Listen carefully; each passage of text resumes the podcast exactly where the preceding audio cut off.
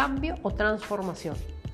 El solo hecho de estar vivos nos refleja que estamos constantemente en una situación de cambio. El mundo se mueve y cambia constantemente. ¿Cómo reaccionamos nosotros a esos cambios? ¿Somos capaces de, frente al cambio, frente a esas situaciones exógenas, transformarnos nosotros?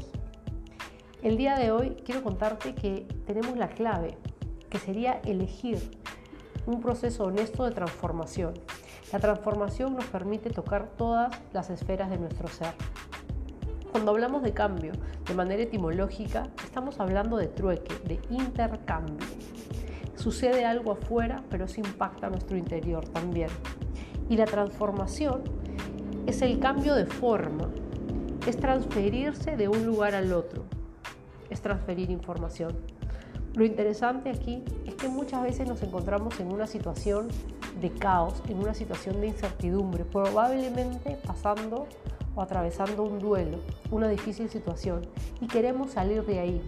Pero la velocidad en la que vivimos el día de hoy no nos permite tomarnos el tiempo de vivir el proceso y queremos acelerarlo con, con metodologías sencillas o muchas veces evitarlo. No olvidemos que cuando logramos ese cambio, cuando logramos lograr ese objetivo, ¿qué sucede?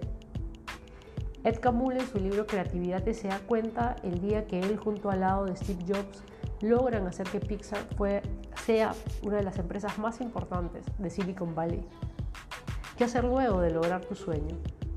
Muchas veces cuando salimos de una situación de crisis, eh, ya sea una crisis eh, personal, una crisis financiera, una crisis de relaciones, una crisis de un duelo, nos olvidamos cuando logramos transformarla o logramos cambiarla.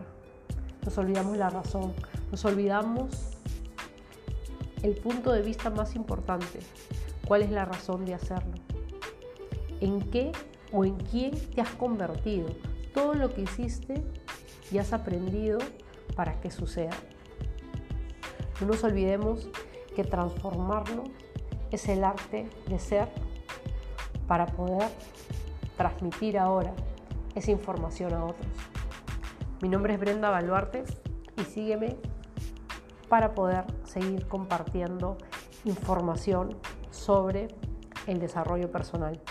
Recuerda que en estos espacios lo que buscamos es básicamente romper todos los mitos y leyendas sobre la falsa autoayuda y falsa motivación.